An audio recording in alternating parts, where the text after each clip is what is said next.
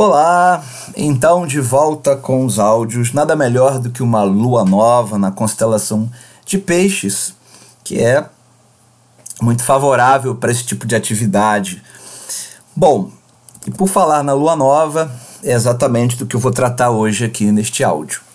Hoje, dia 5 de abril de 2019, às 5 horas e 51 minutos, uh, um pouquinho antes do nascer do Sol, Sol e Lua se conectaram aos 21 graus e 11 minutos uh, na constelação de Peixes. Portanto, todas as vezes né, que Lua e Sol formam uma conjunção no céu, a gente diz que é uma lua nova, dando início a mais um ciclo lunar ou lunação.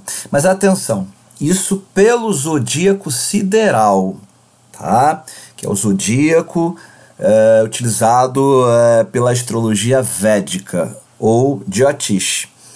Porque pela astrologia, vamos chamar de ocidental, que utiliza o zodíaco tropical, a mais conhecida por aqui, a Lua, vocês vão encontrá-la no signo de Áries, tá? Mas aqui a abordagem é diferente, tá? Estou me baseando um, é, no zodíaco sideral, tá? Bom, além de uma lua nova, é o ano novo védico, seguindo, uh, segundo alguma, alguma, algumas correntes da tradição uh, hindu, né? Uh, e que dentro do calendário lunar deles, eles consideram hoje é, um dia sagrado, importante, enfim, e vários, vários ritos, né? rituais, festivais, certamente já estão acontecendo né, e acontecerão em celebração a tão importante data para alguns, né? É, porque há quem considere também um ano novo astro astrológico, que será no dia 14 de abril, mas esse é outro papo que falarei adiante. Bom, esse encontro da Lua e do Sol, né, conjunção, como eu falei, se deu na constelação de Peixes, pelo zodíaco sideral. Uh, mas é importante também destacar uh, em que nakshatra se deu esta conjunção. Nakshatra, uh, ou melhor, nakshatras, né? são 27 também chamados de, é, chamadas de mansões lunares. São pequenos aglomerados de estrelas, também chamados de asterismos, ou pequenas constelações dentro das constelações das 12 que conhecemos. Então, por exemplo, na constelação é, de Ares, né, a gente tem três, dois nakshatras e meio, porque é, os nakshatras, alguns, eles terminam, né, devido aos graus, é, não terminam, não é certinho, três nakshatras dentro de, um, de uma constelação, tá? Então, na constelação de Ares, a gente vai ter Ashwini, Bharani, e criticar, tá? Bom, então, no caso, a lua nova se deu em peixes, mas no nakshatra conhecido chamado de Revati, que quer dizer riqueza espiritual.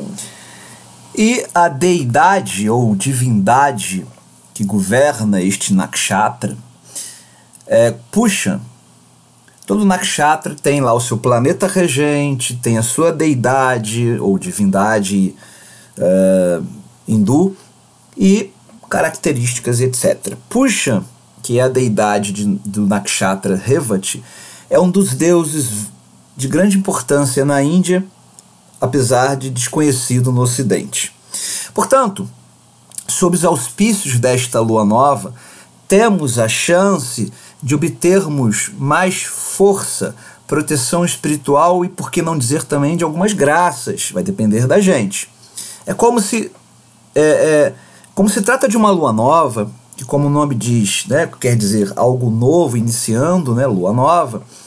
Então a gente precisa dar o pontapé inicial. Né? Então, para quem está planejando iniciar alguma coisa, algo que tem a ver com espiritualidade, seja uma terapia, estudar algum assunto nessa área, fazer um curso nesse segmento, iniciar uma prática espiritual, enfim, o momento é bastante auspicioso. Ou seja, é um ciclo lunar altamente favorável a tudo que tem a ver com espiritualidade. Repito, né? está sob a regência da divindade Puxa, Puxa, né, que é, é, significa abundância espiritual e que protege espiritualmente e que favorece exatamente a estes assuntos. Claro que precisamos estar dispostos, né, sintonizados com essa frequência, vamos dizer assim. Por quê? Porque é, na astrologia védica chamamos os astros de grahas, que quer dizer influenciadores cósmicos. Eles nos, eles nos enviam suas vibrações, nos influenciando, mas tudo depende da gente, se vamos ou não né, entrarmos na faixa vibratória, como na sintonia de um rádio FM. Então, estarmos conectados a essa frequência do bem, do amor, da espiritualidade, é, de de, que puxa, né, nos oferece, nos oferta, poderá nos ajudar muito, é, nos fortalecer bastante para as lutas que já atravessamos e as que virão. Até porque no mapa da lua nova de hoje é, há muita tensão, inclusive uma configuração é, chamada Kala Sarpa Yoga, ou Dosha, para Dosha, que indica que uh, não será um mês fácil. Né?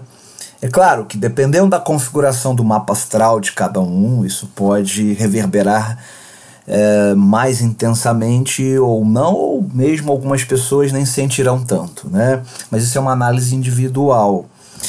O fato é que precisamos ficar atentos e, por isso, é, é, o ideal é que a gente realmente sintonize com essa frequência vibratória, vamos dizer assim, do bem, do amor, da paz. É, não é de hoje que a gente né, tem observado tanta violência, né, tragédias, acidentes, enfim, é só acessarmos as notícias. Uh, bom, então está nas nossas mãos, né? Lua nova em peixes, iniciar algo novo que possa nos engrandecer mais espiritualmente e nos conectarmos a essa deidade uh, que né, poderá nos favorecer bastante a nível espiritual, nos concedendo proteção e até mesmo graças.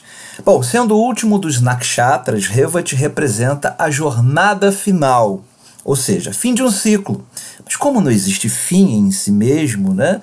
Na verdade, é o reinício, o início ou início, né, de uma nova etapa e que seja então uma nova etapa de muita paz, luz e prosperidade. Um beijo nos corações. Eu sou Haroldo Mendonça, astrólogo, e até a próxima.